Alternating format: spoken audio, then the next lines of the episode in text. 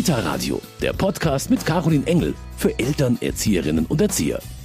Hallo und herzlich willkommen heute hier beim Kita Radio. Mein Name ist Caroline Engel. Schön, dass Sie wieder bei uns reinhören. Mit Kindern musizieren, das gehört normalerweise auch bei den kleinsten Kindern schon zum pädagogischen Alltag, egal ob in Krippe und Kita oder auch in speziellen Gruppen, bei denen oft Mütter oder auch Väter mit ihren Kindern zusammenkommen, um gemeinsam Musik zu machen und Musik zu erleben. Mit der Corona-Pandemie mussten viele Angebote in diesem Bereich leider eingestellt werden. Zu groß war die Gefahr der Ansteckung beim Singen und auch der Unterricht in Gruppen mit mehreren Kindern war oft nicht mehr erlaubt. Doch ganz auf die Musik verzichten, das kann doch keine Lösung sein. Das dachte sich auch die Musikwissenschaftlerin Julia Sturm und hat in der Gemeinde Maria Hilf, wo sie als Musikpädagogin arbeitet, einen Weg gefunden, Musik für die Kleinsten auch während der Corona-Krise erlebbar zu machen. Ich unterhalte mich heute mit ihr über ihre ganz persönlichen Erfahrungen in den letzten Monaten mit ihren Musikkids Maria Hilf und wie sie trotz aller Einschränkungen viele Kinder und ihre Eltern online musikalisch durch die letzten Monate begleitet hat. Ich freue mich auf mein Gespräch mit ihr, das ich heute auf dem wunderschönen und beschaulichen Münchner Ostfriedhof führe. Das machen wir natürlich auch wegen der Corona-Pandemie. Wir sind also wunderbar an der frischen Luft, aber ich kann diesen Friedhof wirklich auch allen empfehlen, die ein bisschen auf Entdeckungsreise gehen wollen hier im Münchner Osten und auch für Kinder ist da schon ein bisschen was dabei, schon allein wegen der vielen Tiere. Sie hören vielleicht auch immer ein bisschen die Vögel und überall findet man auch ein paar Eichhörnchen, die rumspringen. Also wenn Sie einen kleinen Ausflug machen wollen, dann kommen Sie mal zum Ostfriedhof, wo ich heute zum Gespräch bin mit Julia Sturm von den Musikkids Maria Hilf.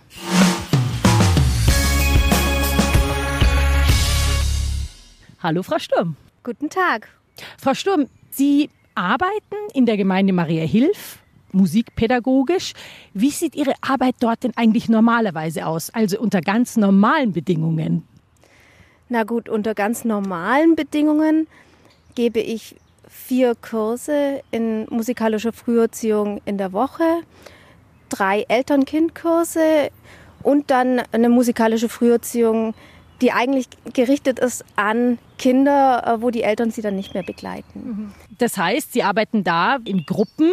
Das war ja schon sehr früh dann letztes Jahr nicht mehr möglich. Wann mussten Sie denn feststellen, ui, so kann ich jetzt nicht mehr weiterarbeiten?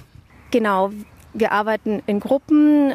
Allerdings war das dann Anfang März 2020 schon nicht mehr so recht möglich. Und dann kam aber relativ schnell, vor allem von den Eltern, der Wunsch, dass die Kurse doch bitte online weitergeführt werden. Und diese Herausforderung habe ich dann angenommen und dann relativ schnell Ende März dann die Kurse online weitergemacht, alle vier. Wie war das? Gab es vielleicht auch zunächst mal vielleicht auch Berührungsängste oder Eltern, die dann gesagt haben, ui, für mich funktioniert das nicht? Absolut. Es gibt natürlich viele Eltern, die online affin sind, die binden die Kinder im Normalfall dann auch besser ein. Mich hat es zum Beispiel gewundert, dass gerade der Babykurs, den ich neu gestartet hatte, Anfang März 2020, das waren acht Mamas mit mhm. Babys zwischen sechs Monaten und einem Jahr, dass gerade die hier mit Feuereifer dabei geblieben sind, bis auf ein, zwei, also äh, da dachte ich mir ja Hut ab, weil es gibt natürlich andere Eltern, die dann äh, sich dezidiert dagegen entscheiden, dass ihr Baby schon in Kontakt kommt mit mhm. Laptop, äh, Tablet, Handy. Ist auch in Ordnung, kann ich verstehen ich kann mir schon vorstellen, wenn man normalerweise so gewöhnt ist, mit Kindern wirklich ganz direkt zusammenzuarbeiten, dass das dann schon auch erstmal ein Riesenschritt ist. Vor allem, wenn Sie sagen, dass die Eltern das sofort auch online äh, weiterführen wollten, da war ja dann ein, ein großer Wunsch von Elternseite da. Absolut. Ich habe selber zwei Kinder und wir waren ja in einer ähnlichen Situation wie viele Eltern, die jetzt bei mir auch in den Kursen sind. Und ich kann die Eltern natürlich sehr verstehen. Die Kinder sind plötzlich daheim, die Eltern teilweise im Homeoffice. Und deswegen ist es natürlich auch eine willkommene Abwechslung äh, in diesem Corona-Alltag dann mhm. gewesen, wenn sie dann wenigstens einen festen Termin irgendwann die Woche hatten, wo sie sagen können, so und da wird jetzt Musik gemacht. Und wie war das? Also ein Online Musikprogramm muss das dann anders aussehen? Haben Sie sich da anders vorbereiten müssen oder sich ein ganz anderes Konzept zulegen? Na gut, es war am Anfang natürlich ein bisschen Trial and Error. Gucken, was funktioniert, was funktioniert nicht so gut. Und das habe ich den Eltern und Kindern natürlich auch so kommuniziert, beziehungsweise wenn man in der Gruppe arbeitet, ähm, da gucke ich natürlich, wie reagiert die Gruppe, Gut, die Eltern, die sind meistens schon dabei, wenn es Eltern-Kind-Kurse sind, aber die Kinder schalten die ab, ist es nicht mehr interessant für die mhm. und durch diese Kachelansichten online, ich habe da letztes Jahr mit Zoom gearbeitet erstmal, habe ich halt schon geschaut, dass ich alle im Blick habe und sehe, was die machen. Was haben Sie da für Erfahrungen gemacht? Ja, so und so. Also wie auch bei den Eltern, es gibt Kinder, die kommen damit super klar und die sind voll dabei. Mhm. Jedes Mal. Es gibt andere Kinder, die können damit überhaupt nichts anfangen. Die brauchen diese Gruppe, um da anzukommen. Und da sagen die Eltern dann natürlich, ja, wir haben es versucht und irgendwie funktioniert es halt nicht und an und für sie inhaltlich alles okay. Aber ich, ich merke es ja dann auch, ich sehe es ja bei den Kindern oder manchmal da melden die sich dann und sagen so, äh, Julia, ähm, ich glaube, ich möchte jetzt aufhören. Sag ich, na, ist doch klar. Dann sehen wir uns nächste Woche. Alles gut. Äh, Frau Sturm, interessant, dass Sie beschreiben, dass Sie auch gerade sehr interessierte Eltern hat mit sehr kleinen Kindern. Aber darf ich mal fragen, also ein Baby von neun Monaten, was passiert denn da in so einem Kurs dann? Bei den ganz Kleinen, da halte ich mich nah an das Musikgartenkonzept. Das ist ein Konzept für vor allem Eltern-Kind musizieren. Und das ist so, dass es weniger thematisch orientiert ist, sondern es eher darum geht, den Eltern Ideen zu geben, was die mit den Kindern singen können, mhm. welche Körpererfahrungsspiele sie machen können, welche Fingerspiele oder zu welcher Musik sie tanzen können, überhaupt wie sie mit dem Baby musizieren können auf eine sehr einfache Art und Weise. Da ist es dann eher die Unterstützung wirklich für die Eltern äh, und eine Inspiration für die dann auch. Genau, für die Eltern mit den ganz kleinen Wutzis, da ist es halt auch ganz wichtig, dass die mal einen festen Termin die Woche haben und eigentlich auch so diesen Austausch in der Gruppe haben, das ist ein bisschen schade. Das ist halt online nur begrenzt möglich. Meistens frage ich dann immer am Anfang der Stunde die Eltern, sag, wie geht's euch, wie war eure Woche, mhm. erzählt. Das heißt, Sie haben dann schon versucht, so ein bisschen ihnen dieses Gefühl zu geben, hey, hier ist auch ein Ort, wo ihr mal erzählen könnt. Absolut, ja. Ich habe auch regelmäßig dann darum gebeten, dass die Kursteilnehmer doch eigene Musikwünsche mit einbringen, weil wenn dann ein, zwei Lieder da mit drinne sind, von denen die wissen, oh, das Kind, das geht da total ja. ab drauf, das ist ja dann umso besser. Und, und so sind, sind sie dann auch wieder natürlich besser eingebunden und werden auch gehört. Das, glaube ich, ist ganz wichtig. Im Endeffekt ist das Schöne an musikalischer Früherziehung ja eigentlich, dass viel sehr interaktiv passiert. Und so ganz eins zu eins funktioniert das online natürlich nicht, mhm. Mhm. weil dieser interaktive Aspekt, der eigentlich so wichtig ist, fast komplett wegfällt. Und äh, das ist die Herausforderung dann, den Unterricht trotzdem so zu gestalten, dass die Kinder und Eltern trotzdem interagieren können zu gewissen Zeiten und die dann trotzdem nicht zu verlieren durch, durch diese Online-Distanz, weil alle sind ja vor ihren Bildschirmen. Können Sie da mal Beispiele geben? Was kann man da dann gut machen? Klaro. Vor allem Die Kurse mit den bisschen älteren, die baue ich inzwischen so auf, dass wir zum Anfang hin halt immer ein Aufwärmlied machen. Da geht es viel um Bewegung, um mhm. Koordination. Das ist normalerweise ein Lied, das spricht die Körperteile an. Dann gibt es ein gemeinsames Begrüßungslied, da wird jedes Kind einzeln begrüßt. Und zumindest bei den Älteren frage ich dann immer vorher ab, welche Bewegung sie denn machen möchten. Mhm.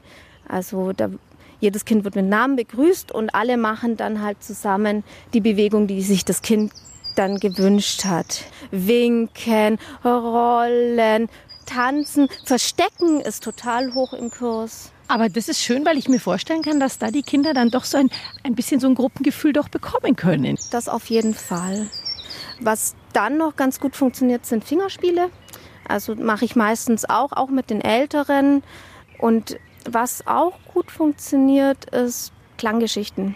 Das ist meistens eine Geschichte, wo entweder ähm, ein Instrumentarium mit dabei ist. Also ich, ich schreibe ja pro Woche eine E-Mail ähm, zu dem Kurs, der dann kommt und dann schreibe ich halt rein, was die äh, doch bitte vorbereiten sollen. Ach ja, das gibt's. Genau. Und das dann halt in die Geschichte eingebaut sozusagen. Ah. Also was ich jetzt gerade für die nächsten Stunden plan, ist zum Beispiel auch zwei, drei Stunden mit Küchen Instrumentarium, also eine Reibe und ein Kochtopf mit Kochlöffel, äh, Löffel mit Teekanne, sowas, ja. Wenn Sie das jetzt so beschreiben, hört man ja auch raus, dass jetzt vielleicht ein paar ganz andere Möglichkeiten da sind, dass man entdeckt, okay, ich kann jetzt die Küchengeräte äh, benutzen. Würden Sie sagen, dass Sie auch ein paar Sachen in dieser Zeit für sich entdeckt haben, die sie vielleicht sonst nicht entdeckt hätten. Absolut. Mein, so blöd die Situation war und ist und so unbefriedigend in gewisser Weise auch. Online bietet auch eine ganze Palette an Möglichkeiten, mhm. ähm, die ich nicht ausgeschöpft hätte in einem Präsenzunterricht, ja, ganz ja. klar. Können Sie da mal Beispiele geben, was gelingt mit Kindern oder was kann man gut machen? Bewegung mit Musik. Deswegen Klanggeschichten. Ja. Ich hatte jetzt zum Beispiel eine Klanggeschichte, da ging es um die Raupe und deren Verwandlung zum Schmetterling. Und die spielen dann zum Beispiel zu dieser Musik, wie die Raupe dann loskriecht, wie sie frisst und wie sie sich dann verpuppt. Und dann äh, wird sie zum Schmetterling. Also die Musik, die gibt es auch vor. Und Sie sehen die ganzen Kinder, wie die bei sich am Wohnzimmerboden sich verpuppen. Genau, also sie hatten, die hatten da tatsächlich auch ähm, Tücher dann dabei.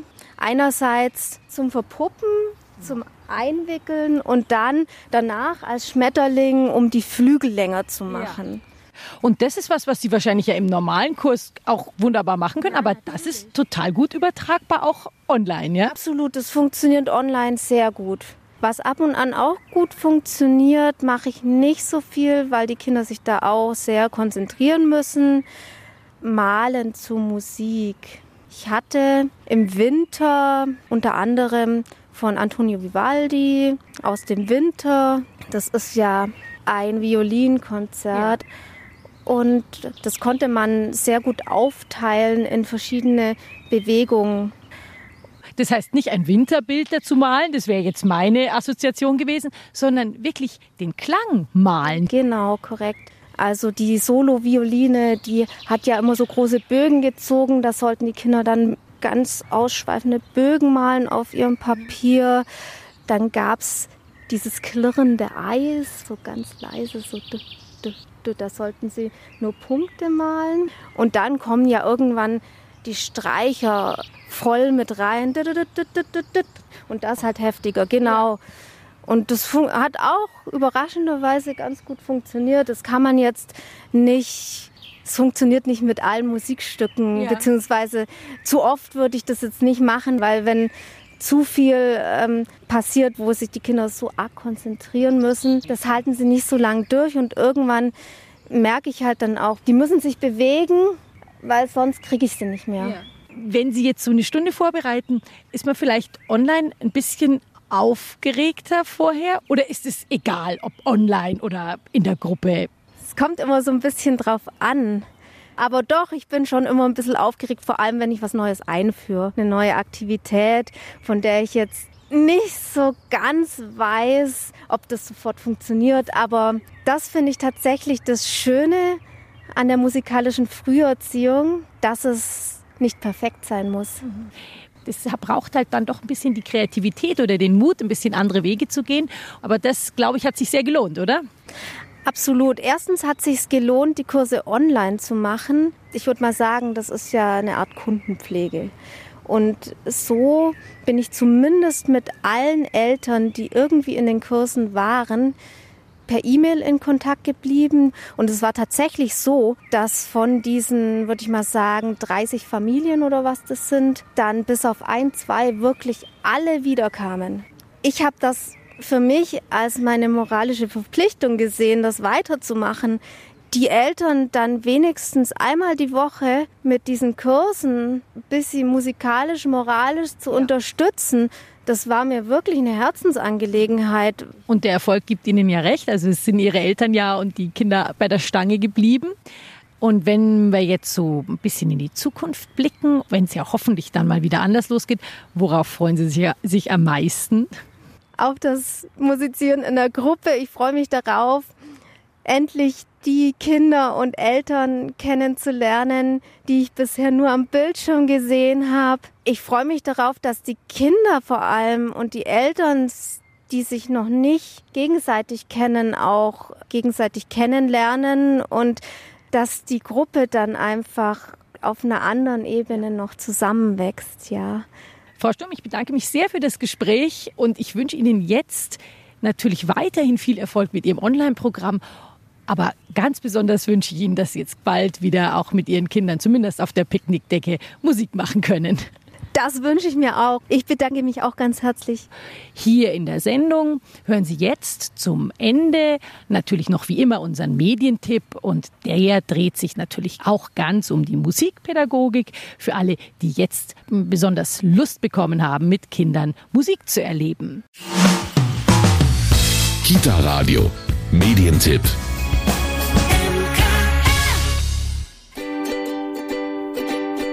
Kitty macht Musik ein Mitmachliederbuch mit CD für die Kindergartenzeit. Kiddy, die wohl musikalischste Schildkröte der Welt, nimmt Kinder ab drei Jahren mit auf eine spannende Abenteuerreise. Mit dem Zauberflugzeug geht es zu den unterschiedlichsten Orten, wo Kiddy auf lustige Gestalten wie die Elefanten mit dem bunten Rüsseln oder die freche Laus Klaus trifft. Passend zu den zehn liebevoll illustrierten Geschichten und den dazugehörigen Liedern hat Kitty tolle Mitmachideen wie Tanz- und Bewegungsspiele sowie Basteltipps im Gepäck. Der Musiker und Komponist Erich Kowalew hat mit diesem Buch ein außergewöhnliches Musikerlebnis geschaffen, dessen Texte und Lieder Kinder immer wieder nachhören können. Das Buch Kitty macht Musik kostet 16,95 Euro und ist im Tesloff Verlag erschienen.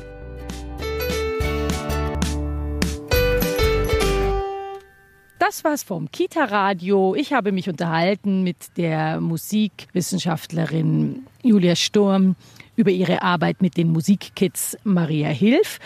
Bleibt zu hoffen, dass bald wieder Musik auch im Kindergarten und in den anderen freien Gruppen möglich ist. Denn was wäre eine Kindheit ohne gemeinsames Musizieren? Ich darf mich für heute von Ihnen verabschieden. Diese Sendung können Sie wie immer nachhören auf www.kitaradio.de und wenn Sie immer über unser aktuelles Programm informiert sein wollen, dann abonnieren Sie doch dort auch einfach unseren wöchentlichen Newsletter. Darüber hinaus gibt es all unsere Sendungen natürlich auch als regelmäßigen Podcast. Sie sehen, es ist also ganz einfach, immer dran zu bleiben an allen Themen rund um Erziehung und Kita. Ich wünsche Ihnen jetzt noch alles Gute, bleiben Sie positiv. Bis zum nächsten Mal. Ihre Caroline Engel. Kita Radio, ein Podcast vom katholischen Medienhaus St. Michaelsbund, produziert vom Münchner Kirchenradio. MK